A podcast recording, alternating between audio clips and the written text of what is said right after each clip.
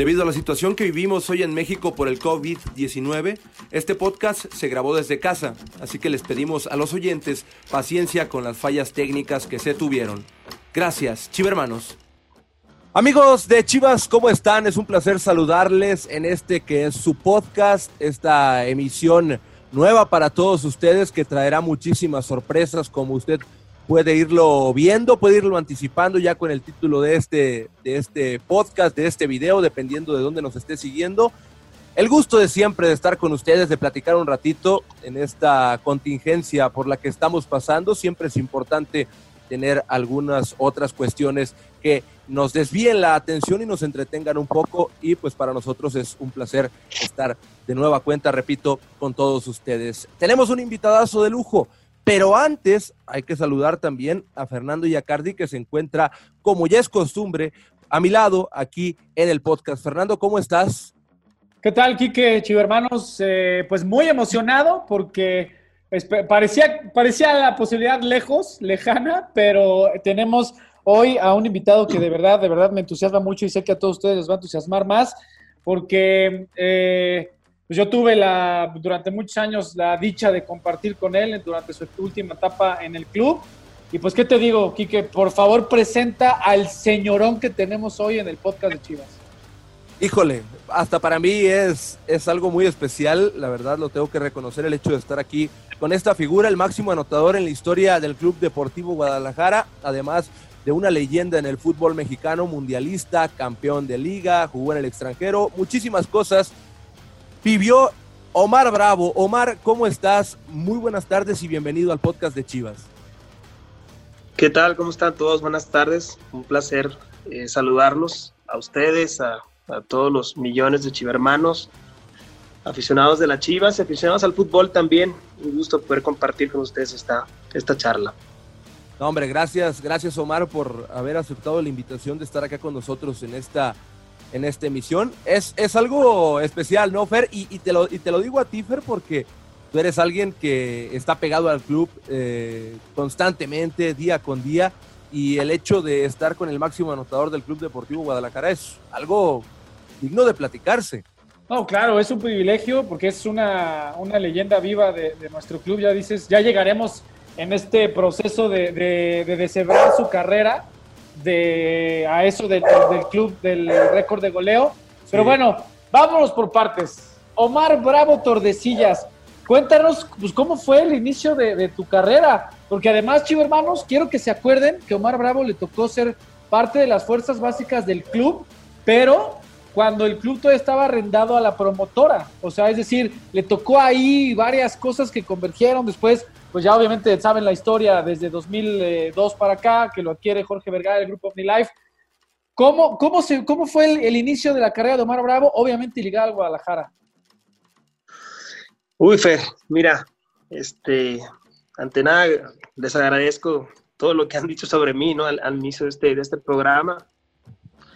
Pero mira, fue en el año del 98 cuando yo llego a, a Chivas, o a todo lo que representa Chivas, ¿no? Para mí, eh, desde ese entonces, porque yo fui invitado al Club Guadalajara o al, o al extinto Club Guadalajara por parte de el señor Nene Sapián y Hugo Díaz, que hacían unas visorías en un torneo amateur que se llama Benito Juárez. Este, en aquel entonces yo ya tenía 17 años, prácticamente ya casi se me iba el tren, ¿no? por decirlo así, sobre todo en, aquellos, en aquellas épocas, en aquellos tiempos debido a que era muy difícil, o por lo menos es mi opinión, reclutar jugadores eh, de otros estados ah, para equipos de Guadalajara o de la Ciudad de México, Monterrey o, del centro del país. Así lo sentía yo, ¿no? Desde mi opinión, eh, en ese entonces. Me invitan después de un partido eh, que yo tuve con la selección de Sinaloa en el estadio de la Martinica, en Guanajuato se me acerca por ahí eh, Hugo Díaz y Nene Sapián, me hacen la invitación a lo que es Chivas, ¿no? Claro que eh, voy a hacer un paréntesis rápido, ¿no? Eh, yo no sabía lo que era Chivas en ese entonces, yo, yo Chivas lo veía como algo, como una unidad, ¿no? no sabía yo que existía tampoco la promotora deportiva Guadalajara en ese entonces, ¿no? Que eran dos cosas, eran dos cosas distintas. Me hacen la invitación, Este, al final del torneo nosotros tuvimos la oportunidad de ganar la final, no la ganamos y eh, al final, al término del partido me dice el Nene Sapián, ve a Chivas, este, vas a hacer algunas pruebas, eh, va a haber un torneo que se llama Copa Chivas y ahí te esperamos, ¿no? Eh, había recibido yo la invitación de otros clubes, pero en aquel entonces pues yo dormía pegado al teléfono en la sala de mi mamá, ¿no? Porque son teléfonos fijos, obviamente no existía el tema de los celulares, para mí era inalcanzable, ¿no? Y, y sí, el primero que me llama eh, era, fue el Deportivo Cruz Azul, pero yo no, digamos que a lo mejor era la, la llamada que menos esperaba, ¿no? Y enseguidita, los días antes de yo terminar mi, mi bachillerato allá en Mochis, eh, me habla el señor José Luis Real por, eh, y Salvador Gamero, que trabajaban en el club, y me invitan a, a hacer las pruebas, ¿no? Llego a Guadalajara, eh, voy a tratar de ser muy breve, y, y prácticamente era Verde Valle, pues era muy distinto quizá a lo que es hoy, ¿no? Yo llego a la Casa Club, este, mi primera experiencia en Casa Club es que pues todos estaban, los cuartos estaban llenos, eh, no tenía como que dónde quedarme, ¿no? Y uno de los trabajadores de ahí me dice, ¿sabes qué? Este, está aquí este, un cuarto como de donde había un, un negro masaje que le llamaban la vaporera, que ahora creo que es el área de kinesiología ahí en, en Chivas, ¿no? Me dice, quédate aquí, en lo que pues se desocupa un cuarto y te mandamos, ¿no? Y esa fue mi primera experiencia con, con Chivas al, al, llegar a Guadalajara, no me quedé ahí en el cuarto de la vaporera. eh, no había colchonetas para mí, no había nada. Yo en aquel entonces eh, empezaba a tener relación con algunos con, los, con, con los que con el paso de los años pues se volvieron grandes amigos, otros en el camino pues eh, se fueron quedando, otros continuamos, pero sí, sí recuerdo, por ejemplo, a Mircha Serrano, uno que jugador que jugó en Tecos, que ya falleció, que en paz descanse, y Marco Jiménez, eh, que también estaba ahí en Chivas Tercera y Tapatío, que, que fueron los primeros en darme la mano, ¿no? Porque eh, sí era un poco difícil, eh, era llevadero, pues, la, era llevadera, digamos, la estancia en ese cuarto, pero difícil para mí, pues eran mis primeros días y tenía que levantarme a hacer las pruebas, entrenar temprano y todo. Fueron los primeros que me tendieron la mano al llegar yo a la Casa Club de Verde Valle, ¿no? En ese entonces, año del 98. No, pero además de, de, como dices, lo difícil, pues dormir en la vaporera, pues también cómo era eso, Mar. o sea, también, imagínate el calor que hacía. O sea, a, eso, a eso voy, o sea. Gente que daba como que lo usaban en el día y pues, aunque la pagan y todo. Queda eh, caliente. Sí, pues queda caliente, ¿no? Y mi llave, por ejemplo, era un cuchillo, ¿no? Que yo tenía de ahí de la, del restaurante de, de Verde Valle, y con ese era el que abría. Y un montón de anécdotas, ¿no? Muy padres, ¿no? Muy padres y que yo hasta el día de hoy los valoro. Eh, el Platanito Hernández, por ejemplo, me decía que, que aguantara, ¿no? Que, que, el que aguantaba era el que, el que llegaba, ¿no? En ese entonces, porque todavía no se ocupaba ningún cuarto para mí. Y digamos que así duré como 15 días más o menos, este, hasta que se abrió la posibilidad de, de tener una cama de, de, las literas que había ahí en, en, el, en, la casa club, que en ese momento estaban en la parte alta, ¿no? De, de donde está la... Sigo pensando que está la Virgen, ¿no? Ahí abajo en, en a la entrada sí. de los vestidores, ¿no? Sí, sí, sí. La casa club, cuartitos separados por tablas rocas, ¿no? Y, y esa fue mi primera experiencia en Chivas, Chivas Club Guadalajara, ¿no?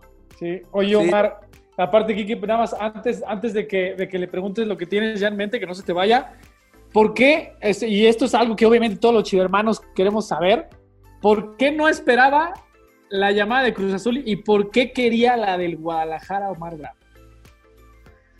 Porque yo tenía muy claro en ese entonces que eh, son tonterías quizás que voy a decir de confidente de secundaria, ¿no? Pero decía yo, bueno, pues mira, Guadalajara está más cerca, eh, yo tenía una, una, un, eh, una tía, tengo, ¿no? Que naturalmente hermana y mamá, que trabajaba en Pemex aquí en Guadalajara, entonces yo decía que si no no tenía la posibilidad de poder hacerla, ¿no? En el fútbol, eh, mi, mis padres que, eh, bueno, mi padre ya no vive, pues siempre me trataron de inculcar el estudio, ¿no? Entonces me decían, si no la haces en el fútbol, pues te metes a estudiar, ¿no? Entonces yo veía muy cercana esa posibilidad de poder estudiar en la, en la Universidad de Guadalajara precisamente, eh, por si yo no, no tenía camino en, en, lo que es la parte del fútbol, ¿no? Entonces veía como Guadalajara una opción más viable para mí independientemente de que si la fuera a hacer o no, ¿no? En las pruebas o, si fuera a quedar o no, yo tenía pensado meterme a estudiar, ¿no? La, la carrera de, de, cultura física, ¿no? Que al final del día, pues así pasó, ¿no? A, a la par de, de, empezar a entrenar con los equipos de, de Tapatío y Tercera en, en Chivas. En sí. ese entonces. Sí, y la, la, verdad que qué bueno escucharte, Omar, escucharlo de viva voz, el hecho de cómo fue tu llegada, que a lo mejor no fue en la mejor forma, pero como bien te lo dijeron, el que aguanta tiene su recompensa y ahí estuvo. Y está bien que vengamos de tierra calurosa como lo es Sinaloa, como lo es Mochis, pero tampoco es para aguantar el hecho de dormir con, con, calor acá en Guadalajara, que no es tan habitual. Sí, no, no, no, no es tan habitual, pero bueno, era, era, claro, estoy hablando a todo pasado ya, ¿no? Pero era parte del proceso, ¿no? De, sí. de, de aprender de tantas cosas, ¿no? Yo, de alguna manera, empezaba a, a, conocer lo que es un club profesional, después de estar en el barrio prácticamente, ¿no? en el fútbol amateur toda mi vida, hasta los 17 años. Entonces era parte de experimentar ese, ese tipo de situaciones para poder valorar y crecer, valorar. ¿no? Tantos, tantos compañeros que, que van conociendo uno en el camino y, y que, pues, que naturalmente como una condición humana algunos se van quedando y otros van continuando, ¿no? Esa fue mi primera experiencia en lo que fue Chivas, ¿no? Y así empezamos, hasta que se dio la oportunidad de quedar. Recuerdo mi primera experiencia en el Estadio Jalisco en una Copa Chivas, porque fue la inauguración ahí. El señor Raúl Cortés, don Raúl Cortés, me acuerdo que me dio el raite porque me decía que iba a ser el abanderado, ¿no? De, de, de lo que representaba a Chivas en ese entonces, pero realmente eh, experiencias muy padres, porque pues, ver el Jalisco, pisarlo por primera vez en ese entonces, para mí era, pues, ni siquiera lo tenía radar, pues yo estaba estudiando el bachillerato y nunca pensé que a los meses iba a estar yo eh, pisando la cancha del Estadio Jalisco y, y pues tratando de soñar o, o, idealizar cosas a futuro, ¿no? Que es algo normal, ¿no? En cualquier joven a esa edad, para ver si algún día podía jugar con las Chivas, ¿no? Que, que yo apenas era, digamos, uno de tantos que tenían las ilusiones de poder jugar fútbol profesional, ¿no? Además, Omar, ¿cómo fueron? Llegaste en 98 al club. ¿No? O sea, pasaron tres años en ese proceso formativo antes de que debutaras en febrero de, de 2001. Uh -huh. ¿Cómo fueron esos tres años? O sea, ese camino a la primera división, ¿cómo fue para Omar Bravo? Y también algo que, que te preguntaba, ¿cambió mucho porque te tocó ese cambio estructural, esa sacudida en el Club Deportivo Guadalajara de, de, de, de los últimos años de la promotora, de cuando se lo quedó unos meses eh, eh, la AC y después ya la compra también de, Jorge Vergara y del Grupo Milagro de Chivas? O sea, ¿nos puedes platicar un poco paralelamente cómo fueron esos tres años antes de tu debut y cómo se palpaba también ese cambio que, que tiene Chivas siendo lo que es hoy? Sí, fíjate, es una historia eh, un poco rara, ¿no? Porque, eh, y digo, por, por, el tema del tiempo te voy a tratar de ser muy breve. Digo, yo llegué, al llegar, los primeros seis meses fueron muy difíciles para mí porque yo no, no tenía eh, primero que nada el hábito de entrenar todos los días, ¿no? Que te, que te van forjando desde que ya quieres entrar a un, a un, a un club profesional. Este, empecé a adaptarme a tantas cosas, ¿no? Que yo, eh, pues desde Sinaloa, no tenía pensado que, que, las iba a vivir, ¿no? Entonces los primeros seis meses, que es por lo regular cuando hacen recortes, ¿no? En, en cada club, o en ese entonces era así. Este, fue difícil porque tenía poca actividad, no jugaba ni en tercera ni en segunda. Eh, iba a un torneo que se llamaba Liga de los Animales, o se llama, no sé, aquí en Guadalajara. ¿Y todavía existe? Y, Creo que ah, sí. sí. Ah, mi manera de tener actividad era en esa liga porque Chivas tenía un equipo ahí y los que de repente no salían a banca o no tenían actividad en tercera y en segunda o tapatío, eh, caían en esa liga y el equipo lo dirigía precisamente el Sapián. Eh, así fueron casi, casi mis primeros seis meses hasta noviembre de ese año cuando ya se empieza como la recta final, eh, yo la, la, verdad me daba como, como de los primeros recortados, ¿no? Porque pues le daba lectura a las cosas y pues estoy jugando poco y, y no tengo tanta actividad, pues seguramente en el recorte de diciembre pues yo ya me van a regresar a Mochis, ¿no? Y un día estando en la Casa Club, este, yo había tenido una buena actuación ahí en, el, en la Liga de los Animales, en una de las de las situaciones de, de anécdotas que tuve con Elena Sapián, porque me acuerdo que pues no siempre iba, en algún salía a banca y me dice un día, como que se acordó de mi nombre, me dice, no, usted es Omar Raos, sí, ¿a poco usted es el chico que traje yo de, me dijo, el campeón de goleo de ese torneo, me dice, del, torneo Benito Juárez, yo, yo he sido campeón de goleo en ese torneo. Sí. Y le digo, sí, pues no lo he visto llegar, me dijo, desde que llegó aquí. y, pero en una manera chusca, ¿no? Digo, sí, que tuve la oportunidad de conocer a Lene Sapián, un, tipo, un señor íntegro en toda la extensión de la palabra, ¿no? Un, tipazo de verdad, paz descanse. Y eso como que me movió un poco, me movió un poco, tuve una buena actuación ese día y obviamente pasaban el reporte cada lunes. Entonces ese día, un viernes me acuerdo, la tercera división de Chivas jugaba eh, en talleres aquí en nuestra Universidad Autónoma de Guadalajara. Y el negro Sandoval, que también debutó acá en Chivas, este, había sido expulsado un partido antes, ¿no? Entonces no tenía la posibilidad de jugar. Entonces, el profesor Héctor Real va y me toca la puerta de, mi cuarto de casa club, me dice, ¿sabes qué? Este, puedes jugar por izquierda, me dice. Y yo le digo, sí, claro, donde me ponga, ¿no? Este, y me dice, ok, porque mira, pasó esto con Sandoval y necesito que a ver si puedes jugar de, de volante por izquierda o extremos por izquierda, ¿no? Cualquiera de las dos, voy a verme.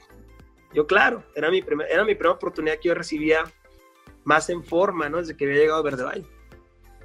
Y por peripecias de la vida se dio, este, eh, teníamos un buen equipo, ¿no? Y me tocó la oportunidad de debutar ahí, metí un gol en el debut y como que me fue dejando el profe Héctor ahí, ya no me mandaban a leer a los animales, ¿no? Me fue dejando, me fue dejando, hasta que me gané su confianza, ¿no? Y, me acuerdo que llegamos a la final de ascenso eh, con Cihuatlán en, en aquel año y prácticamente en todos los partidos me había tocado la oportunidad de meter gol, ¿no? Todos los partidos después de ese, incluida, la liguilla. Y me dice, ¿sabes qué? Este, no te vas a ir tú de aquí, me dice. Este, porque había otros compañeros que pues obviamente venían de Sinaloa, otros de Nayarit, otros de Tijuana, de tantos lados, que sí habían sido recortados y me dijo, este no va a ser tu caso. Quiero que te quedes otros seis meses más y vamos viendo, me dice, de hecho, eh, me, van a, me, van a, dar a mí el, el, tapatío, me dice, que ya era segunda división, y pues te voy a subir a tapatío. O sea, sí, en tres meses subí al tapatío, prácticamente a segunda división, y ya fue cuando entre Héctor Real y Sergio Pacheco, que trabajaban ahí en el club, me dieron la oportunidad de quedarme en tapatío, y ya con 18 años eh, cumplidos, y así me quedé hasta que eh, me toca la oportunidad de salir campeón de goleo en tapatío, y, pero no se daba la oportunidad todavía de poder ir a entrenar con el primer equipo, ¿no? En aquel entonces lo tenía Tuca Ferretti el equipo. Pero esa fue mi experiencia así muy rápida, ¿no? Al, llegar a, a, Chivas y, mi ascenso en esos tres años que fueron difíciles, pero al final del día, con, junto con José Luis Real, eh, me hicieron aguantarme ahí eh, todo ese proceso de vaivienes, eh, yo sin recibir tanto esa oportunidad que yo quería de, poder debutar después ya de mi ascenso, no por decirlo así, entre tercera y segunda, porque era el límite segunda división, aunque había primera A, para nosotros en ese entonces el límite era Tapatío, que era segunda división profesional, no, no, no, no había más en ese entonces. Promotora Deportiva Guadalajara sí la tenía, se llamaba Chivas Tijuana, pero nosotros por ser parte del club no podíamos ir a jugar a, a Chivas Tijuana, ¿no? Eso fue más o menos mi proceso en los tres años antes de debutar, de darse el debut. Y, es curioso que, hable Omar de cómo le llegó la primera oportunidad en forma, porque como bien dicen por ahí, las oportunidades llegan de diferentes formas y le dicen que quizá va a jugar en una posición algo nueva para él, volante, volanteando por izquierda, y sin dudarlo es donde dice, sí, vamos adelante, porque Omar eh, me imagino que eh, imaginó y dijo, esta es mi oportunidad, es mi momento, la tomo veo la manera de quedarme y ya después vendrán las demás cosas. Por ejemplo, que estás hablando que ya después te convertiste en el hombre referente del gol de ese equipo en segunda división. Sí, así fue, literal, ahora sí que fue a tocarme la puerta, ¿no? La oportunidad, eh, eh, eh, por, encabezada por Héctor Real en ese entonces. Y así me quedé hasta, hasta que se dio mi debut, ¿no? de una manera también medio, medio rara, porque yo me acuerdo que, por ejemplo, a las, hice dos temporadas con el equipo de primera, ¿no? Y, y no me quedaba. No me quedaba por cuestiones, ya no, yo no, yo no me creería que fuera por capacidad, sino por administrativas en ese entonces. Eh, que era un rollo muy difícil entre club y promotora. Entonces, por ejemplo, Ramoncito a veces me echaba como carrilla, ¿no? Porque eh, siempre Ramón muy, eh, pues como es él, ¿no? Digo, siempre dándole una muy buena bienvenida a los jóvenes, o sea, hablando con todos, dando consejo, independientemente de que tú fueras un chavo, a lo mejor, un joven que apenas va a ser pretemporada con el primer equipo, siempre te recibía muy bien. Él, Tilón, Joel, todos ellos. Entonces, siempre bromeaba conmigo porque me decía, ¿y ahora sí te vas a quedar o te van a volver a regresar a tu tío? y decía, pues no sé, yo vengo a echarle ganas y ya veremos qué pasa, ¿no? Con el tiempo, ¿no? Que, que después a la postre de Ramón Morales fue mucho tiempo compañero de cuarto mío, ¿no? Ya estando en el primer equipo. Y así se dio un día, corren a, a despidieron a, Jesús Bracamontes después de perder un clásico a media semana. Y yo digamos que entrenaba de lunes a viernes con el primer equipo, pero los sábados iba a jugar ahí al, Club Tolán con Tapatío, ¿no? Ese era mi, mi modo de vida en esos tres años, Fer, que mencionabas, ¿no? Siempre.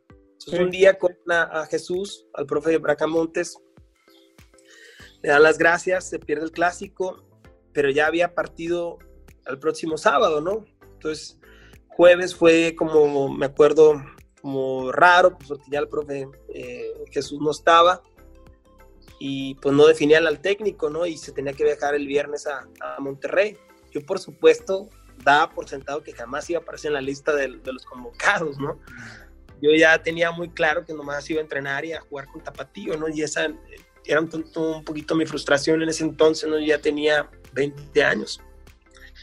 Entonces, eh, nombran al capitán Dávalos de entrenador interino y yo me acuerdo que hice mi, rutina normal, fui a entrenar al, Club Guadalajara, al, Instituto LAN.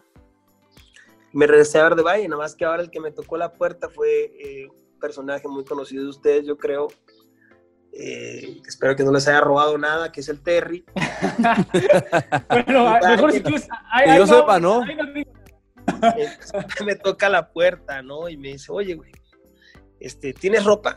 Le digo, ¿ropa de qué? del primer equipo, le digo, no, pues, usted ni me dan. O sea, yo llevaba mi ropa del, del, del, Club Guadalajara. O sea, yo no tenía ropa de la promotora deportiva. Sí, sí, sí. Me dice, dice, pues te voy a hacer tu maleta, nene, porque vas a viajar a Monterrey. Me dice, estás en, estás en la lista de los convocados. Me dice, y se me hace que vas a debutar. Me dice, ya.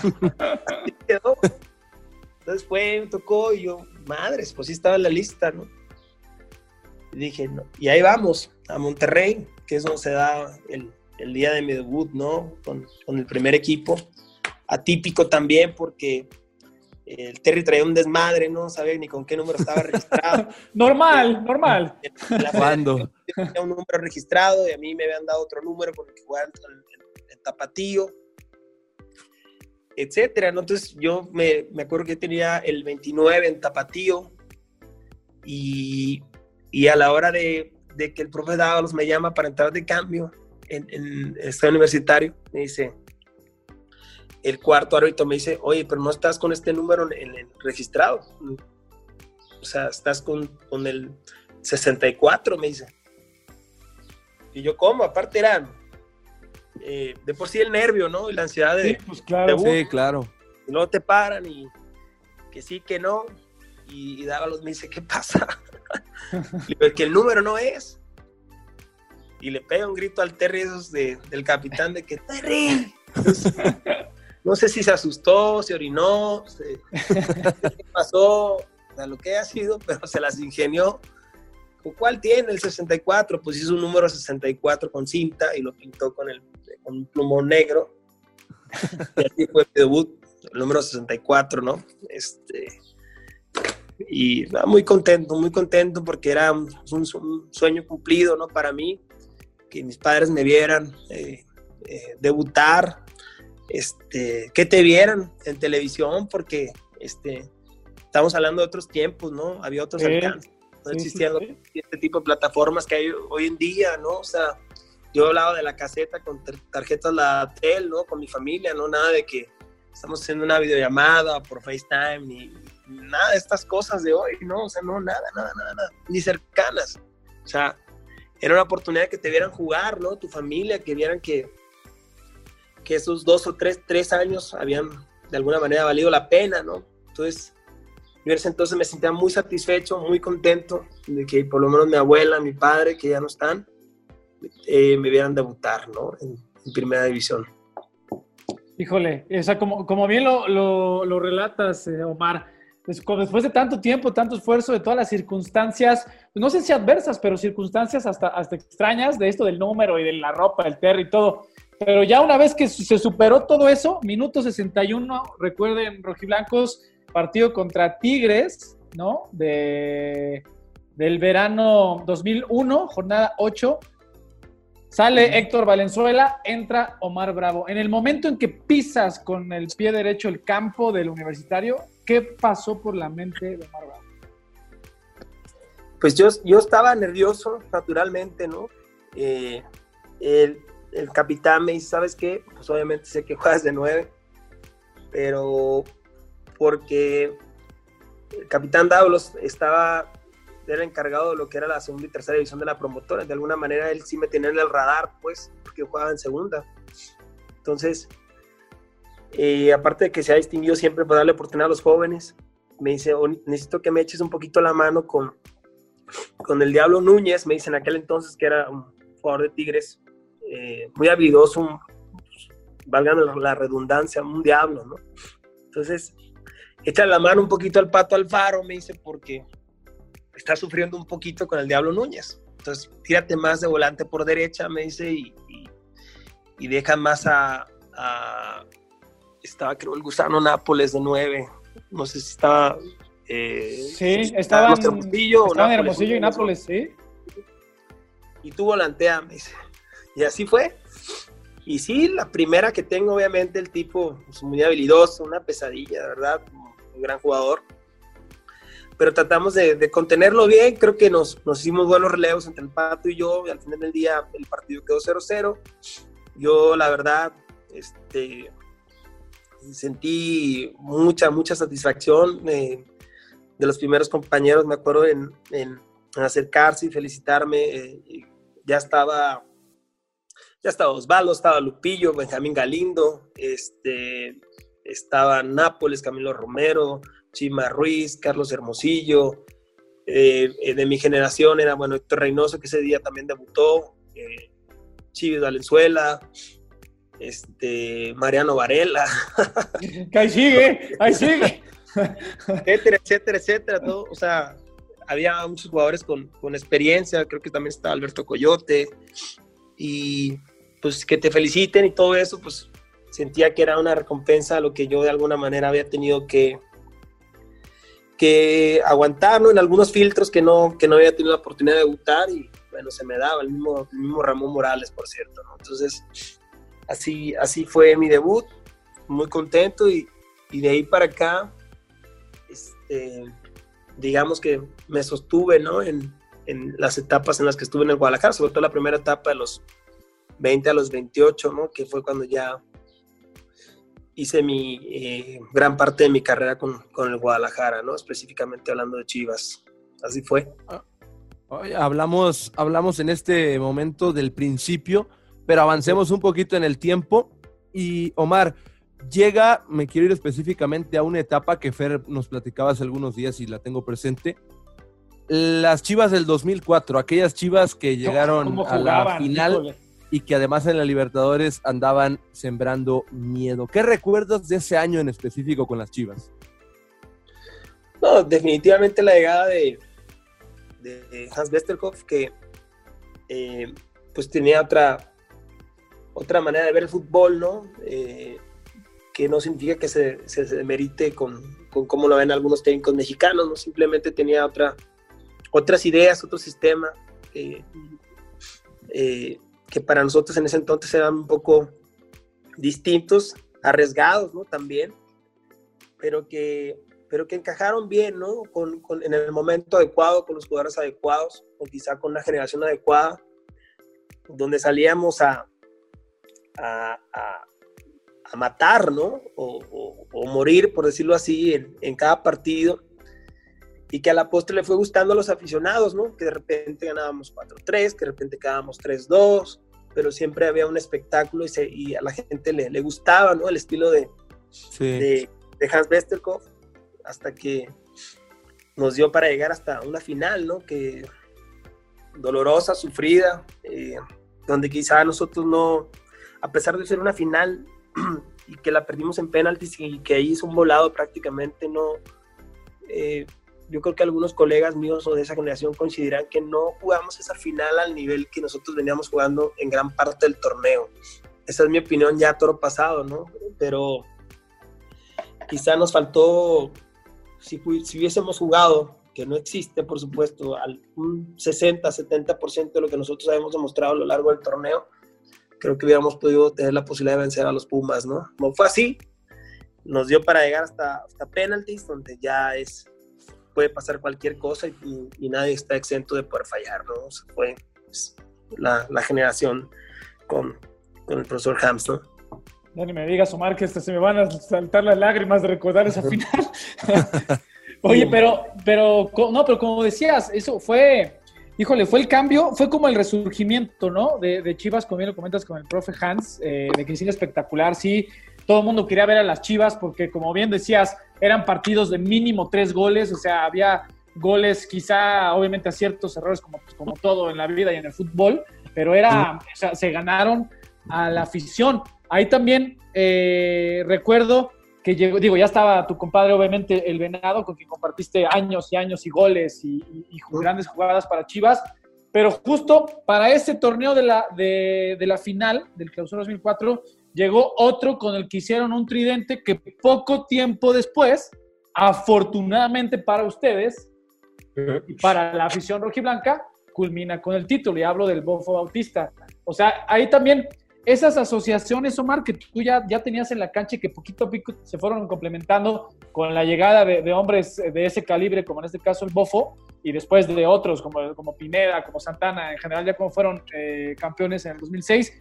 ¿Tú cómo la sentías? O sea, ya Bravo que, Omar Bravo que ya, ya no era el joven que, inició obviamente en 2001, sino ya era Omar Bravo que ya había metido 10 goles en el clausura 2003, que, promediaba seis o siete goles por temporada. En ese sentido, ¿cómo palpaba a esas Chivas ese proceso previo al campeonato de la Apertura 2006?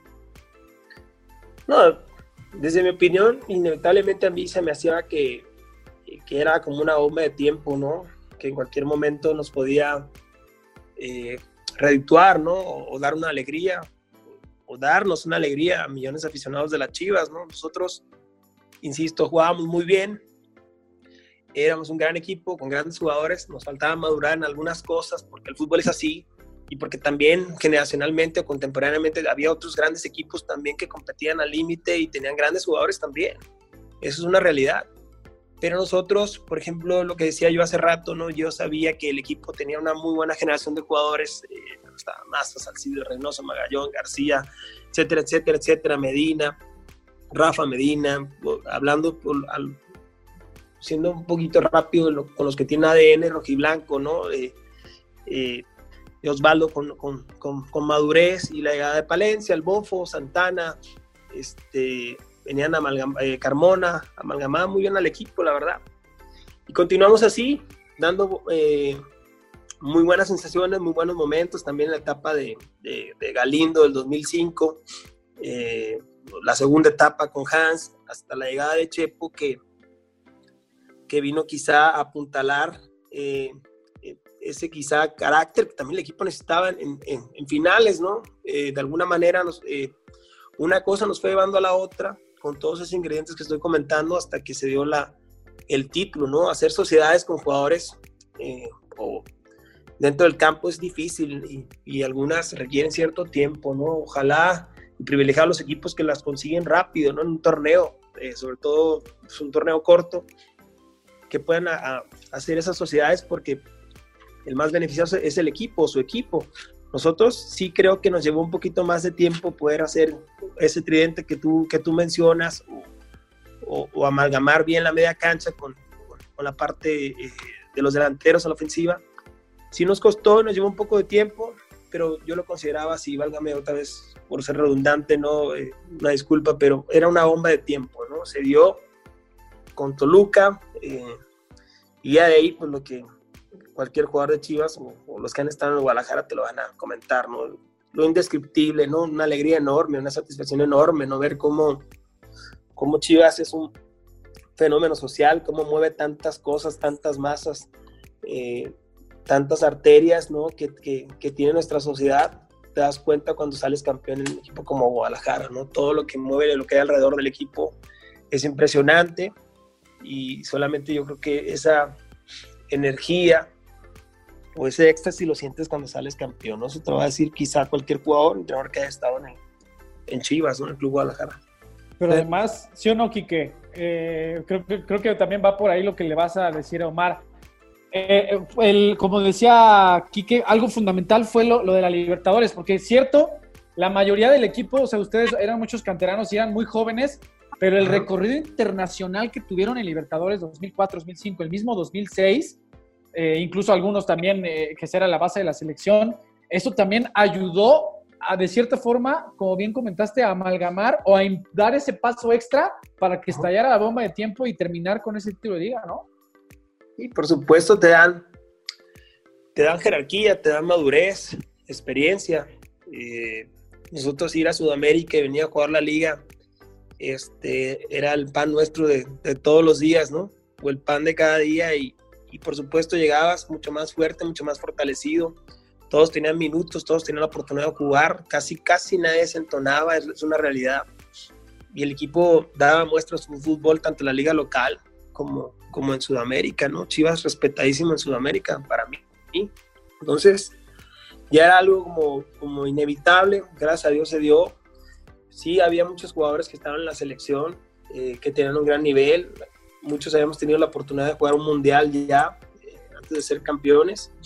Y eso naturalmente va de la mano, ¿no? Te da experiencia, te da jerarquía, sabes afrontar momentos difíciles donde hay que sacar a lucir quizá tu experiencia y empujando a jóvenes, ¿no? Que en ese momento apenas aparecían, ¿no? El caso de, de, Pato Araujo, de, Chore Mejía, Omar Esparza, este, eso hablando en cuanto a la primera etapa, porque también estuve otras etapas en Chivas, ¿no? Sí. Otros, otros jóvenes, Marcos Fabián, Ponce, El Chapito, etcétera, etcétera, etcétera, ¿no?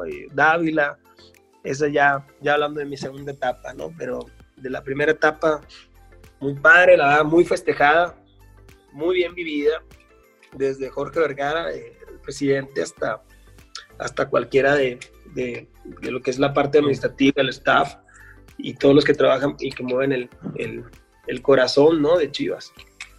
Oye, Omar, nos hablabas un poquito sobre el título y sobre el fogueo que tuvieron en Sudamérica, que como bien lo apuntaba Fer hace un rato, era justamente a lo que iba, pero hay también otro detalle que quisiera que platicáramos un poco y ya esto es evidentemente consecuencia de lo que pasó en Chivas, pero el Mundial de Alemania 2006, ese Mundial al que llegas y no solamente llegas, sino te plantas, juegas y marcas. ¿Qué te recuerda ese Mundial? Híjole, pues, eh, ¿qué te puedo decir? Yo creo que cualquier jugador eh, quiere estar en la selección nacional una vez que ya está en primera división, ¿no? Digo, para mí la grabación siempre lo he manifestado de cualquier futbolista, siempre lo he manifestado así. Y fue muy especial, muy especial porque nosotros eh, en ese momento creo que la selección tenía siete, ocho jugadores de, del Guadalajara, ¿no? En, sí. en, el Tri. Y a mí la golpe ya me había dado la oportunidad, Ricardo, de haber jugado, de jugar, de haber estado en los Juegos Olímpicos y de haber vivido de cierta manera ese proceso sub-23, pero digamos que no, eh, a lo mejor no le convencía del todo, ¿no? Y, y, la competencia era fuerte, ¿no? Como lo es siempre, ¿no? En la selección. Eh, yo prácticamente me subí al barco para jugar el Mundial en lo que es la, los dos meses previos al Mundial, porque si bien estaba considerado para, para ir al Mundial o estar en esa lista, no me sentía tan titular en el equipo, ¿no? Entonces yo seguía con esa parte de los sueños que tienes siempre, ¿no? Cuando eres amateur. Y para mí, desde mi opinión, mis sueños seguían intactos en, esa parte, ¿no? Que ya había tenido la oportunidad de estar en la selección, en parte de la eliminatoria, o que las Olimpiadas, otros llamados en, partidos de, de, lo que es la zona de CONCACAF, CONCACAF con Ricardo. mundial es el mundial, para mí era la graduación, ¿no? Entonces, eh, traté de enfocarme, de mentalizarme, y no sé, Dios me ayudó, ¿no? Mi deseo era tan grande, tan grande de estar ahí. En el que, que mi fe era enorme, ¿no? Me puse a trabajar todo lo que fue la parte de la, de la mini pretemporada que se hace de los partidos amistosos antes del, del partido inaugural, que digamos que convencí a Ricardo, ¿no? Para poder jugar. De hecho, ese, ese partido, yo, el primer partido cuando ya debuto en el Mundial, ni siquiera lo juego de, de nueve, ¿no? También lo juego como, como de volante, ¿no? Como un ocho ahí mentiroso, ¿no? Detrás de, de, de Franco y de Borghetti pero para mí estar en el nivel nacional, en un partido inaugural con tu selección, es lo máximo, ¿no? No hay nada por encima de la selección. E incluso siempre he pensado que después viene Chivas, con todo, respeto, con todo respeto para los demás equipos, por ser un equipo de puros mexicanos y, que representan una imagen nacional y que dignifican a, a México para mí, ¿no? Aquí en el extranjero. La selección es la selección y ese fue algo muy, muy emocionante para mí, muy, muy emocionante. Más allá después de que, claro, te juzgan, fallaste el penal y esto y que el otro.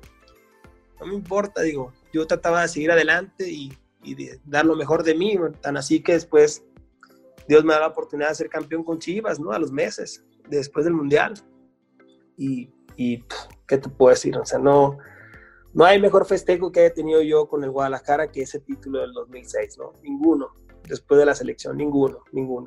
Además, como, como bien lo dice Kike, ¿qué, qué año tan lleno de emociones, ¿no, Mar? O sea, eso de selección mundial, título con Chivas, el haber movido a México, como dices tú, de los dos flancos, que de los únicos equipos, que obviamente son 100% nacionales, ¿qué representa para ti haber sido parte de esa historia de 2006, que obviamente en lo, en lo, en lo particular para ti movió mucho, pero haber, haber movido a México con la selección mundial y con el título del Guadalajara después de tantos años?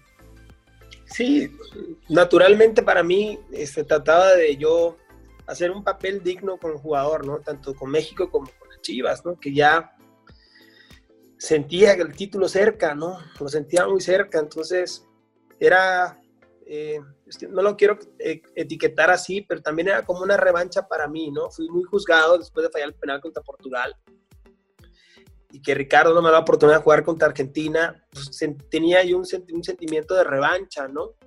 Entonces, eh, digamos que Chivas me dio esa revancha, ¿no? Eh, representando a tantos mexicanos y, con un título que te puedo decir, o sea, indescriptible, ¿no? Yo, anécdotas de esa final, muchísimas, como muchos de mis colegas, por supuesto, que, que las han de tener, pero ese día híjole, que, Jorge en paz descanse, ¿no? ¿Cómo, ¿Cómo, lo disfrutamos? ¿Cómo lo disfrutamos ahí por un restaurante cerca de, de Avenida López Mateos y Inglaterra?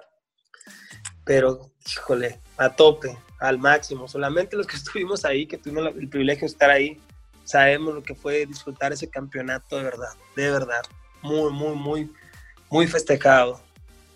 se, lo, se lo merecía. se lo no, claro, como bien decía. Además, Omar, después de, de también eh, de, haber roto varias, varias las circunstancias, que el Toluca, ¿te acuerdas? Era el Coco, el Guadalajara en las liguillas, haberle ganado en su casa, haber, haber remontado la serie, regresar a Guadalajara, porque obviamente, pues fue, recuerden, los blancos fue de visitante, haber llegado horas después, y desde el aeropuerto hasta la Minerva y el festejo Mar, también eso de ver, híjole, ¿qué te gusta? Millón y medio de personas en la calle, dos millones, de, no sé cuántas personas tuvieron ese día en la calle después de 10 años y medio que el Guadalajara no se coronaba. Eso es, es, obviamente lo ponemos en palabras, pero como tú bien lo dices y todos tus compañeros que han sido campeones, pues es indescriptible, ¿no? Indescriptible, indescriptible, tan esperado también, tan, tan sufrido, pero de verdad que no, quitando a mi hijo, por supuesto, a mis hijos, ¿no? Y la familia y, y todo lo que representa la familia para cualquiera de nosotros, uno de los días más felices de mi vida, sin duda. Sin duda, no me acuerdo qué pasó al día siguiente, cuando te digo todo, no me acuerdo de nada. Este, me acuerdo que Jorge llegaba a las mesas y luego iba para acá, íbamos para allá y nos abrazábamos todos. No, no, no, no, no, no, no. De verdad, genial el, el, ese maratón, ¿no? Que hicimos del aeropuerto hasta la Minerva, ¿no? De, de esperar a llegar, que la gente no dejaba pasar. Contentísimos, contentísimos, verdad que, que eh, gracias a Dios de poder haber tenido esos días tan felices, ¿no? Tan, tan esperados y pues tú ves con, a la gente contenta por todos lados, ¿no? De verdad que fue genial, fue genial. Sí, la, la, verdad es que se lo merecían ustedes, que lo trabajaron, la directiva, evidentemente que también fue parte de dicho trabajo y la afición que ya eran varios años de sequía con el Guadalajara, se consigue. Y dos años después, Omar, llega un, un, momento muy importante para ti en tu carrera, imagino yo, que es el hecho de después de tanto esfuerzo, de tanto trabajo y de tantos buenos resultados en la cancha, das el salto a Europa. ¿Qué nos platicas, qué, nos, qué recuerdas de esa etapa en Europa? Sí, yo ya, en lo que fue mi primera etapa en Chivas, ya la había cumplido, por, digamos, por decirlo así, ¿no?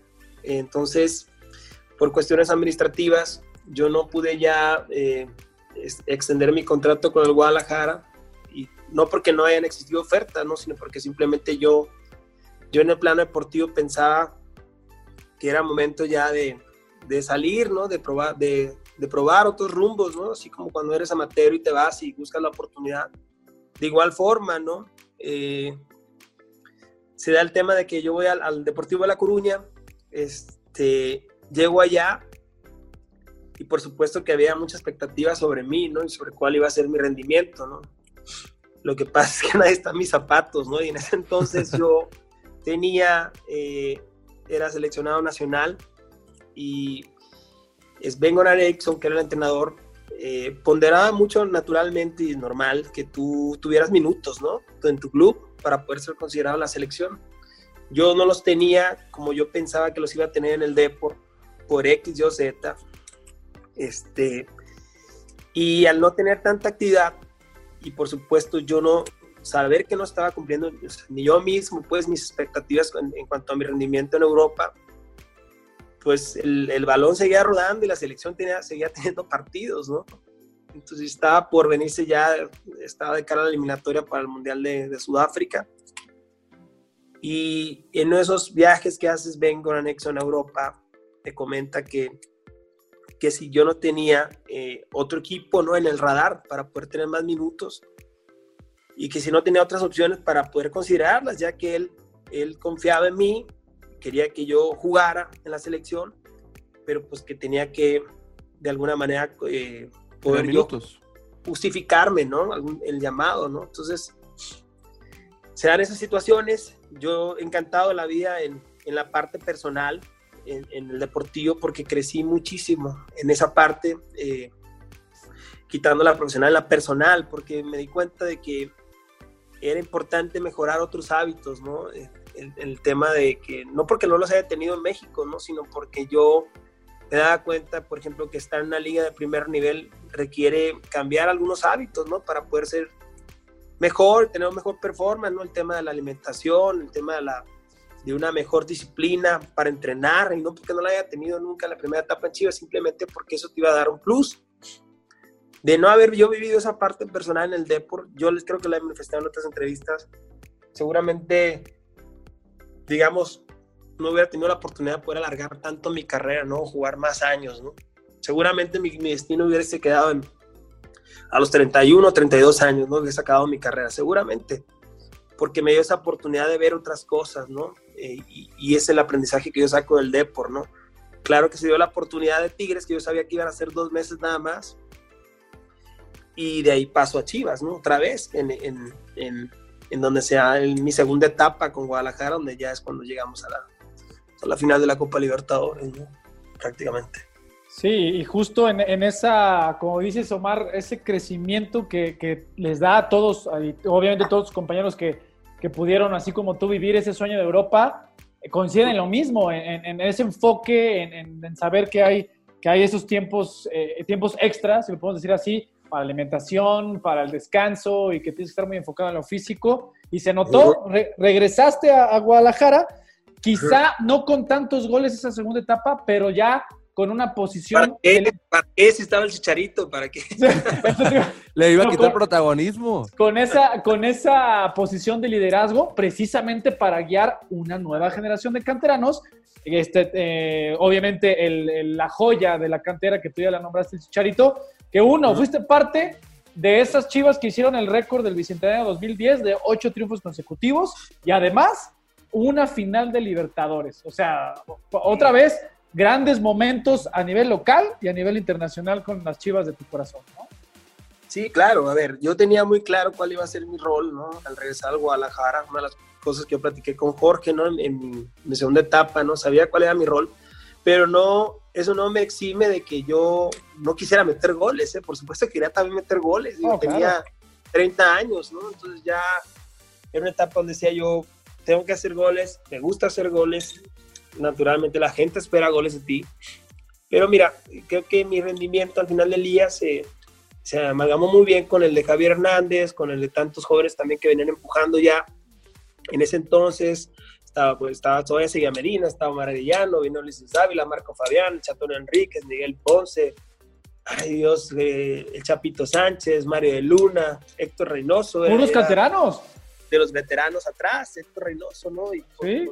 Luis Mitchell, ¿no? Entonces, realmente era un equipo muy joven, que, que, que con el güero José Luis Real, este, que aparte se caracteriza ¿no? por darle oportunidad a los jóvenes, pues, que estaba todo puesto, ¿no? Realmente éramos un equipo en Sudamérica quizá con un perfil bajo, pero con un chingo de hambre, ¿no? Y ganas de trascender. Este, yo de mi ánimo también, digámoslo así, de, de, revancha, ¿no? De posicionarme otra vez en el fútbol, junto con la de todos los demás, pues eh, te dicen quítate que ahí te voy, ¿no? Y varios se llevaron una sorpresa hasta así que llegamos a la final, ¿no? Que, que es la que perdemos con, con Internacional, ¿no? De Porto Alegre. Sí, cómo olvidar esos, esos momentos de Chivas en la, en la Libertadores, poniendo de pie a todo México en esos instantes eh, de, de, gloria en donde se avanza a la, gran, a la gran final y demás, que después no se puede ganar, pero el, el, el, así es el fútbol y dejan una impresión muy importante a nivel continente. Luego pasamos un poquito a, vuelves a salir de, del país una vez más, Omar, ahora vas al, fútbol de los Estados Unidos, ¿sí? ¿Qué pasa, ¿Qué pasa con Omar en esa nueva etapa? ¿Qué pasa por tu cabeza cuando dices, ¿sabes qué? Me vuelvo a salir del país, que pensabas, eh, yo pregunto, eh, no, no afirmo, ¿pensabas ya en el, en el final de la carrera o eras un escalón más para ti para luego volver? ¿Qué nos cuentas de eso?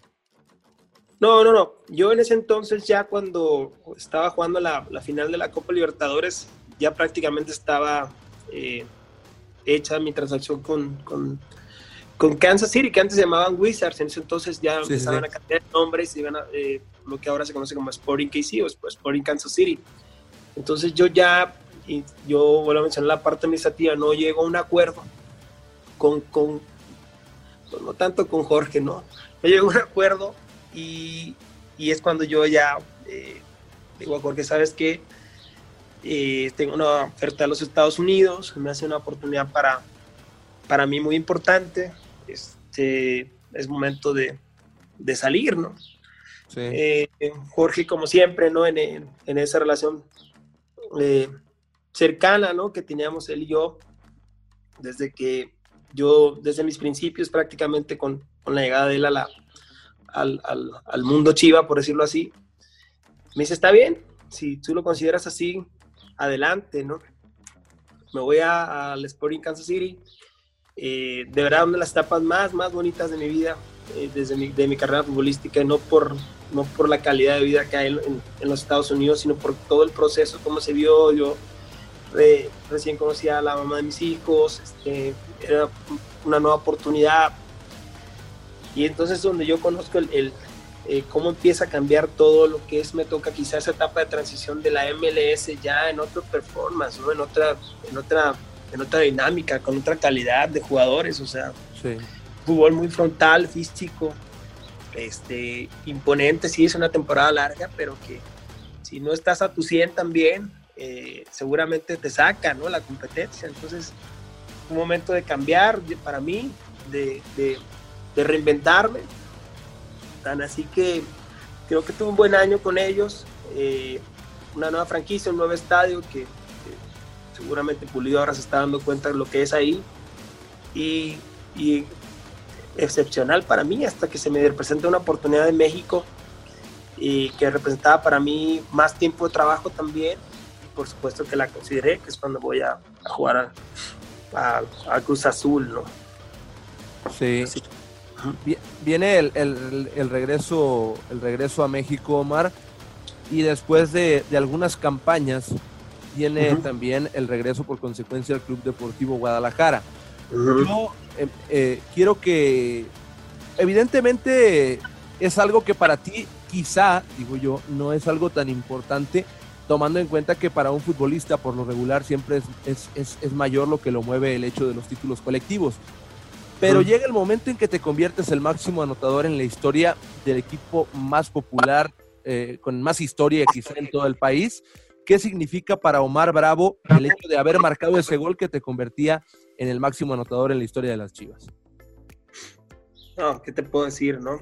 Eh, yo siempre he ponderado primero que la grandeza de estos, del escudo del Guadalajara, siempre lo he dicho así, en todas las etapas en las que he estado, eh, merecen mi respeto los campeonísimos, ¿no? Que son los que se han encargado de darle la grandeza al club, cada quien desde su lugar. Y a mí superar a, Don Salvador Reyes este, fue algo que yo, yo jamás lo hubiera podido, hubiera podido pensar. Una de las personas a las primeras, de las primeras personas a las que le agradecí, por supuesto, fue a, fue a Jorge, ¿no? Porque pues había confiado en mí ya tres veces, ¿no? En, en ese equipo de, de ir y venir, que por, por, supuesto que te permiten poder alcanzar ese tipo de récords, ¿no? Por, por tu presencia, ¿no? En, en, los diferentes años en el club. Sí. Entonces, algo que a lo mejor para mí era inalcanzable, de pronto ya lo vi como muy cercano y es cuando se da lo del récord, ¿no? Yo una noche donde aparte mi hijo estaba ahí en la tribuna, la primera vez que, que mi hijo iba al estadio, ¿no? Que lo llevaba también al estadio, ¿no? En, estaba recién nacido, entonces fue algo muy, muy, muy satisfactorio para mí, de, de que significa años de, de, de, mucho esfuerzo y sobre todo de vestir la camiseta del Guadalajara, ¿no? donde en diferentes etapas traté siempre de no, no deslindarme ¿no? de mis responsabilidades, sino que sabía que pues, se te juzga por goles y hay que hacer goles. Es parte de esta industria del fútbol. Se da contra Morelia, eh, ya en el, en el estadio que ahora es sacro, ¿no? Que era mi life, y, y pues, lo más chingón que puedes vivir, ¿no? Digo, eh, yo eh, siempre recon reconozco ¿no? todo lo que los campeonísimos le han dado al club, eh, lo, lo, lo, lo, tan grande que han hecho este club y a mí superado Don Chava Reyes, este, que para mí, insisto, lo he manifestado antes, sigue siendo el número uno junto con otros tantos más del, del campeonísimo. Este, ¿Qué te puedo decir? Fue muy digno para mí, muy, muy digno y muy emocionante, ¿no?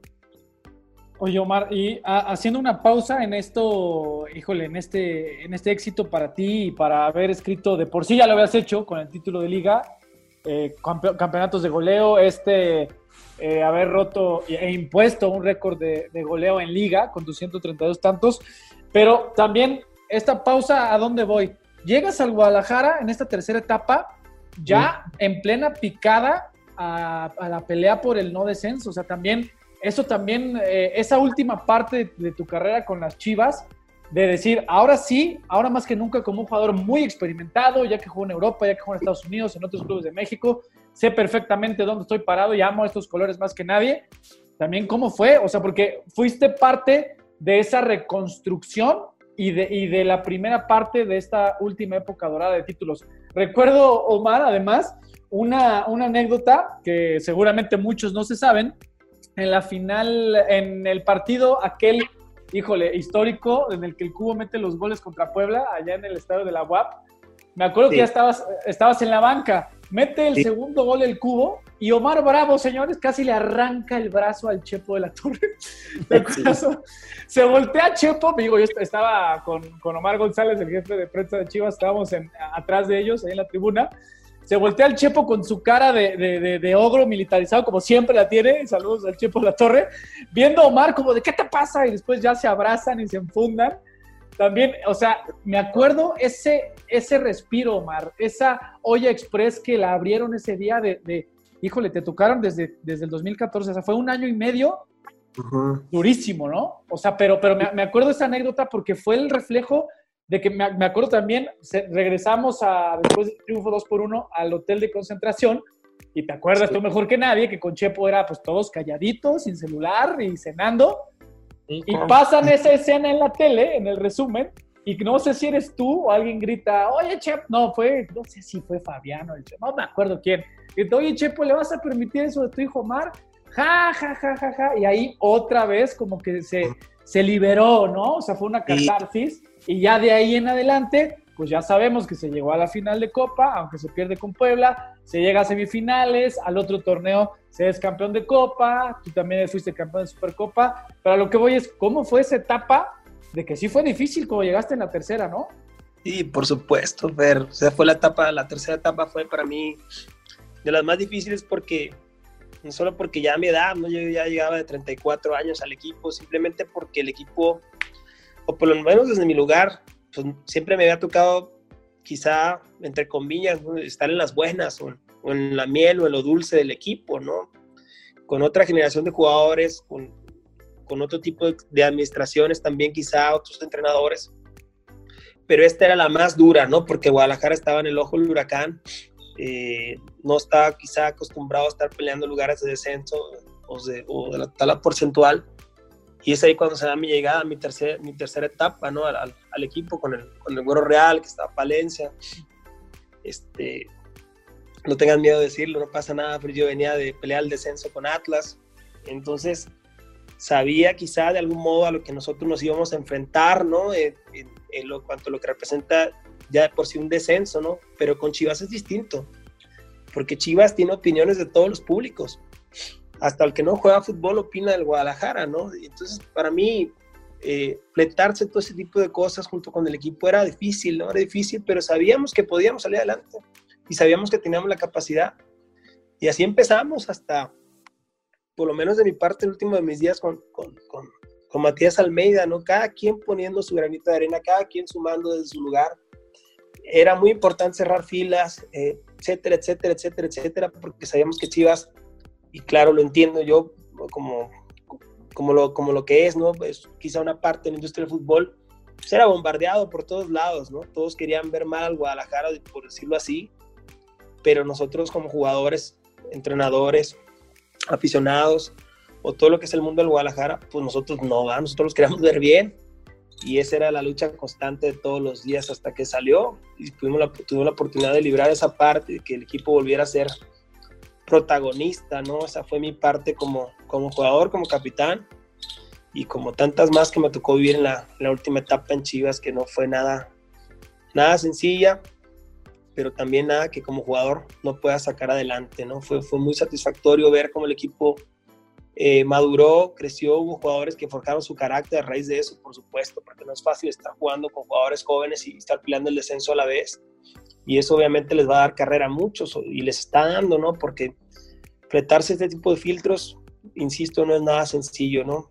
Y de lo del Chepo que mencionas, para que no se me olviden, este, pues sí, este Chepo es, es, es de una disciplina que, que, que, muchos conocemos importante.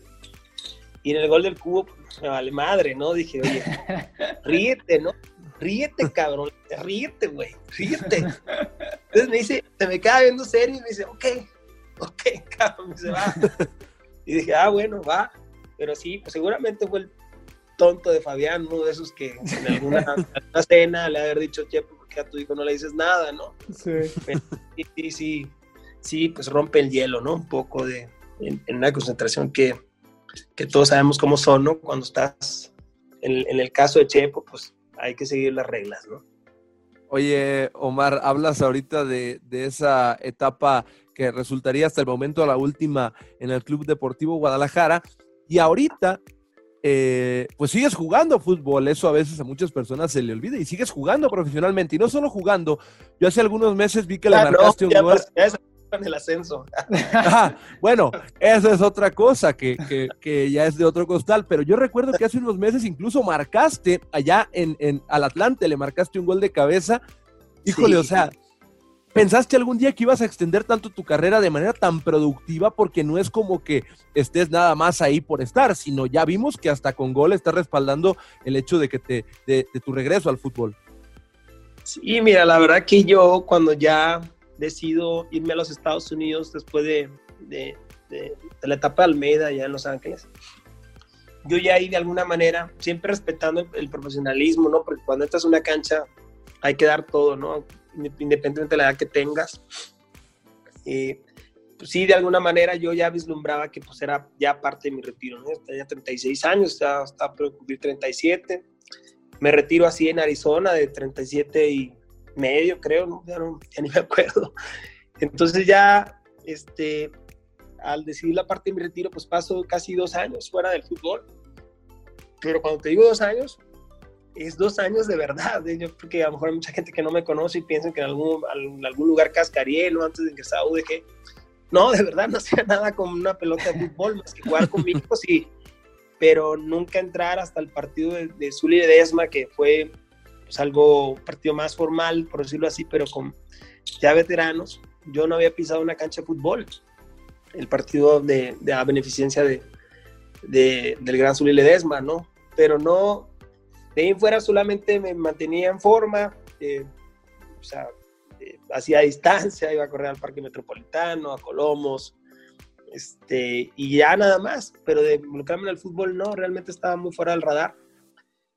Pero empiezo lo de mis prácticas, se da que la, la Universidad de Guadalajara me da la oportunidad de hacer las prácticas ahí, y ahí en el día a día, dicharacheando y todo eso, entre entre el capitán Dalos y, el maestro Castellanos, algunos jugadores, pues naturalmente hay, hay algunos ejercicios en los que te metes, ¿no? A, hacerle al loco ahí. Y empezaron así con el gusanito de que se quería volver a jugar, que se quería volver a jugar. Y yo, no, no, no, no, ¿cómo crees? No, no, no, no. Hasta que me convencieron de verdad.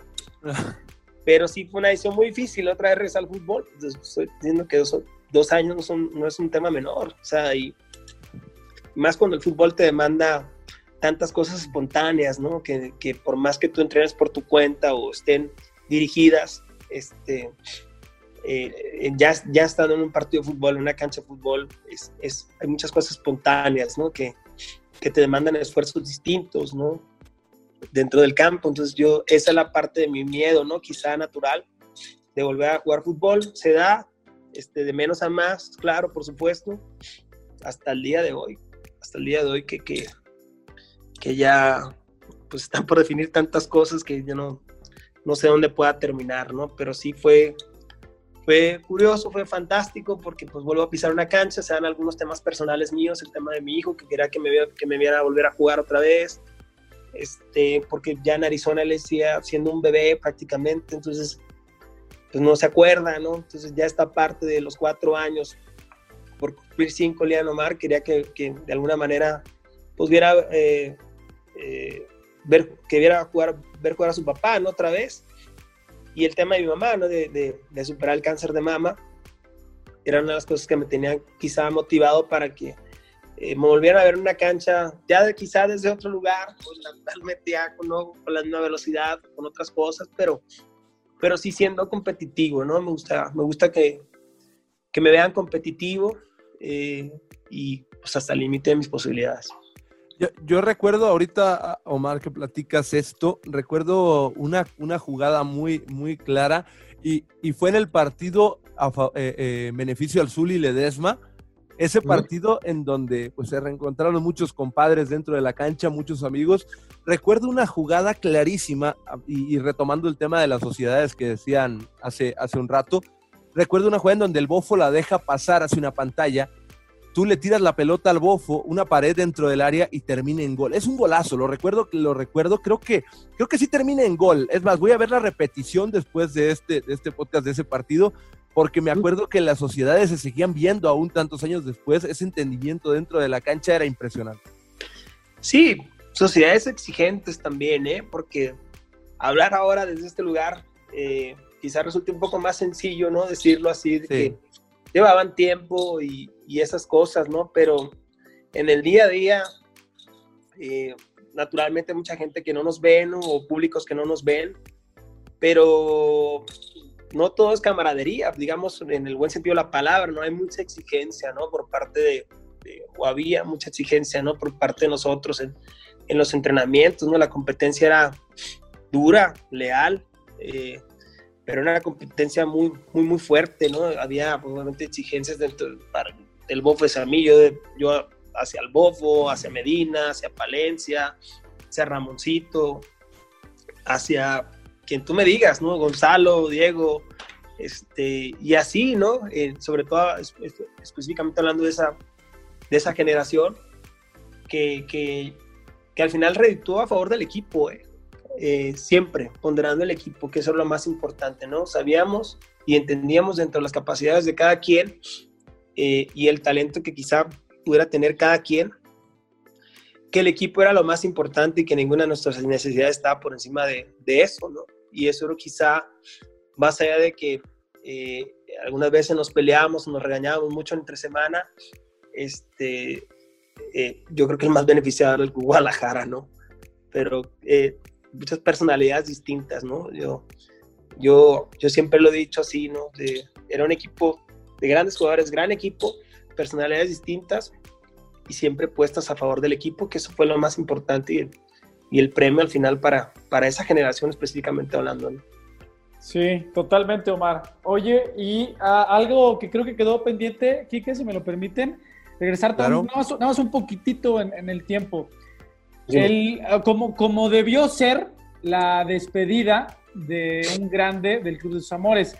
¿Cómo fue, Omar, aquel partido de la Supercopa allá en Los Ángeles? Entraste nada más tres minutos, sí, pero entras marcas el gol que definió el partido, o sea, el 2 por 0 contra Veracruz, levantas una copa con el Guadalajara y ese fue el último partido de Omar Bravo con las Chivas. Es decir, entras, gol y título. O sea, ¿qué representó para ti? Digo, a lo mejor, a lo mejor eh, eh, no sabías que si iba a ser el último partido o no, pero ya que hoy, hoy es muy probable que así sea, para Omar Bravo, ¿qué significó cerrar su ciclo con el Guadalajara como jugador así, de esa forma, dándole otro, otro, otra copa a sus vitrinas?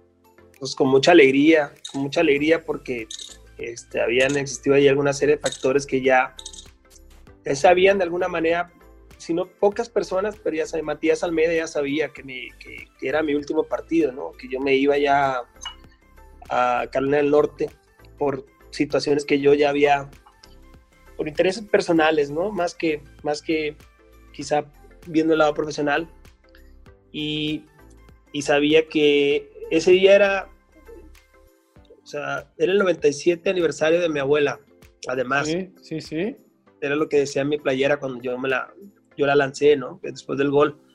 Sabía que podía ser un día mágico, ¿no? Simplemente por ser el, el cumpleaños de mi abuelita, ¿no? Decía yo, no puedes dejar abajo, ¿no? Ahora que es mi último juego y, y que está todo puesto, ¿no? Quizás sobre la mesa, ¿no? Porque sí sabía y tenía claro que era mi último juego, pero aún así sabía que era más importante que el equipo ganara el partido, ¿no? Que representaba mucho, ¿no? Eh, eh, para Guadalajara, no, no recuerdo Fer si representaba algo para la Copa Libertadores. Sí, e, e, en aquel momento, antes de que se decidiera que no, era el pase a Libertadores. El pase, sí, ajá. Y pues eso es lo más importante, ¿no? Porque pues, yo sabía lo que es quizá jugar una Copa Libertadores y, muchos quizá que estaban ahí no habían tenido la oportunidad de jugar una Copa Libertadores. Entonces era más importante lo que el equipo ganara ahí que mi despedida, de verdad, lo digo de una manera eh, sin pecar de modesto, ¿no? Entonces, cuando el partido se va desarrollando, Almeida me dice, vente. Dije, es ahora. Ojalá tenga la oportunidad, ¿no? De alguna oportunidad de gol. Porque el escenario era hermoso o sea, la gente de Los Ángeles siempre apoya muchísimo al equipo. Siempre lo he considerado como una segunda casa para el Guadalajara. Sí, sí, sí. y ese estadio más, ¿no? Que ahora se llama Dignity Health o... Sí, Dignity, Health and Sports Park, algo así, ¿no? El que era el Home Depot, pues. el Home Depot, el Startup Center. Y siempre ha sido casa de Chivas, eh, siempre. Entonces, está puesto todo el escenario hermoso de día, y dije, se presenta la oportunidad, veo que la Chovis ahí hace una jugada individual y, y, se va la oportunidad de marcar, ¿no? Yo en ese momento dije, gracias, ¿no? Gracias por tanto, por tanto, por tanto, por las tres etapas en las que estuve aquí. Sabía que iba a ser complicado volver ya otra vez por una cuestión natural de la edad. Entonces, eh, eran solamente, creo que el Chapito y el Cone, los únicos jugadores que sabían que yo me iba a ir del equipo. No, no, no sabía nada más. Y bueno, naturalmente Matías Almeida y, y, nuestro, y nuestro presidente en ese entonces, eh, Jorge Vergara, ¿no? Eh, y eso fue lo más emocionante, ¿no? Que muchos no sabían ni qué onda, muchos me vieron llorar en el vestidor. Y pues sí estaba muy, muy, muy padre lo del campeonato y todo, pero después de haber vivido tantas cosas que como que me vieran llorar ahí algunos, pues no, como que no les cuadraba tanto. Entonces, pues sí, estamos felices todos, pero algo hay raro, ¿no? Sí. Y ya fue así cuando ya yo no regreso con el equipo y al día siguiente ellos se enteran cuando, pues, o a los dos días que nos están presentando en, en, Rally, ¿no? En Carolina del Norte. Sí, no. cuenta, ah, pues estaba llorando. no, sí. Y, sí me acuerdo, Mar, porque no sé si tú recuerdes, ahí en la zona mixta del, del Stop Hub, bueno, ahora el Dignity Health Spons Park, que eh, me acerco contigo y te digo, oye, vamos, vamos a, vas a, ¿quieres atender a la prensa o no? me dices, no, Fer, es que me tengo que ir. Y veo que sales con mil maletas. Y yo, pues, ¿qué está, y yo, pues, ¿qué está pasando? Ajá, yo también así, oye, Capi, ¿qué está pasando? Nada más se ríe, me abraza, me dice, cuídate, Fer, nos vemos próximamente. Y yo, pues, ¿qué pasa? ¿Qué dijiste? Está padre Los Ángeles, pero no es para tanto shopping. Sí, sí, sí, sí. O sea, yo, yo soy testigo de justo como lo está relatando, Mar, de que no, nadie, o como dices tú, muy poca gente sabía lo que el destino próximo te, te, te deparaba, ¿no? O sea, y fue por eso la gran emotividad. No, no sé si recuerdas tú, Quique, porque también fue el, eh, aunque todavía no estabas, del primer partido que se transmitió en Chile TV, que todos cargan a Omar y le empiezan a, aventar hacia, hacia arriba. O sea, fue en ese sentido pues, pues, muy, muy padre, ¿no? O sea, como dice Omar, sí, claro, el título para Guadalajara y la posibilidad de Libertadores, pero en específico para Omar Bravo, eh, ya me imagino el sentimiento que te corrió por la pernas. Sí, era, indescriptible, la verdad. Insisto, no había muy pocas personas que sabían que yo me iba ya del equipo, que era mi último juego. Todos pensaban que era parte de la pretemporada normal, ¿no? Del equipo y que ya regresamos a México con el, con el título de la Supercopa. Pero pues yo no, ¿no? Ya Pero si mal bravo. Ya no regresaba yo y, y así fue. Este, cuando yo me voy del Guadalajara, ¿no? Mi último día, una colega tuya le doy una entrevista y ni se la solió. Yo prácticamente le estaba diciendo que ya me iba, pero no, no entendía. No, no la cacharon, sí, sí, no, no la cacharon. y dije, bueno, ya, se vienen grandes cosas para mí, en lo personal, y, y listo. Al Guadalajara, yo desde aquí, desde mi lugar, Enrique, Fer, todos ustedes, yo siempre deseo lo mejor. Yo siempre espero que le vaya muy bien. Yo a cada club que voy, si no es el Guadalajara o donde he estado, eh, no puedo negar la cruz de mi parroquia, tengo la etiqueta de Chivas, este, incluso cuando estuve con el vecino, o sea, saben perfectamente que soy Chiva y, y, es algo con lo que yo, aparte de enorgullecerme, eh, lo cargo con mucho gusto, ¿eh? no, claro, se nota. es así, y así fue mi historia, ¿no? Ella acabó con el, con el Guadalajara, ¿no? En el 2016, verano del 2016. Oye, Omar, y parte de, toda esta historia eh, tuya ligada al Club Deportivo Guadalajara, pues eh, obviamente estuvo muy ligada a, y eras uno de los hombres más cercanos, quizá el que más, de, en cuanto al plantel, los jugadores, a Jorge Vergara, que en paz descanse. ¿Qué representó la figura de, Jorge Vergara, como sea, como presidente, como jefe, como amigo, para Omar Bravo? Una, una leyenda, ¿no? Una leyenda, ¿no? No sé si, si, me alcanza a escuchar. Sí, sí, sí. Sí, sí, sí, sí.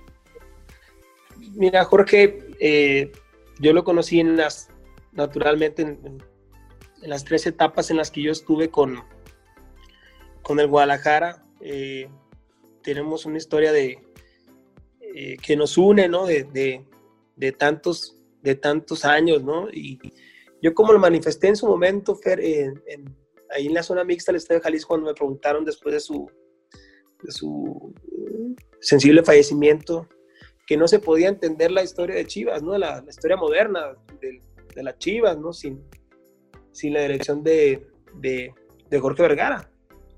¿Por qué? Porque para mí, yo ya dándole la mejor lectura, pas, pasados los años, por supuesto, siempre para mí fue alguien que detectó oportunidades y las encauzó ¿no? para un beneficio, ¿no? De, de cualquier persona. Y, creía mucho en, en, mi país, en México, y, sabía perfectamente que Chivas es México y, representa todas esas oportunidades para tanta gente, ¿no? Y ese tema de la modernidad del equipo, él lo vio desde que yo lo conocí en el 2002, eh, cuando él llega al equipo y vio esa parte de la modernidad que necesitaba Chivas en ese momento para mí, ¿no? Y, y apostó siempre en esa parte, ¿no? Eh, apostó en ello. Como muestra que te puedo decir, está el estadio, ¿no? que todos los días, pues, cualquier sí. persona que va eh, sobre Periférico y Vallarta lo ve, ¿no? O desde donde sea. Entonces, a esa modernidad me refiero, ¿no? Y también apoyó a los jugadores que salieron a Europa, o sea, sin duda. O sea, siempre trataba de, de dignificar ese este eslogan que yo en algún momento comenté con Amauri, ¿no? De, de, el presidente ahora de Chivas, ¿no? Que de gente que cuida a la gente, ¿no? Oye, que, en algún momento tuvimos algunas diferencias, sí, como parte de la industria del fútbol, pero eso no nos quitaba la amistad, ¿no? Cada quien desde su lugar eh, eh, nos respetamos mucho, pues, en esa parte. Y así fue. Y ahora, ¿qué te puedo decir?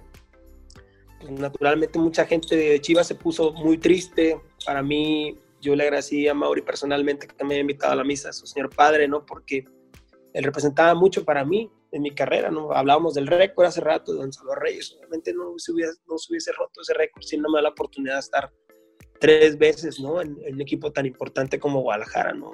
Ni cerca hubiera estado, ¿no? Más allá de los, de los, de los títulos, ¿no? Los campeonatos con Chivas. Entonces, siempre nos unió, nos unió muchas cosas.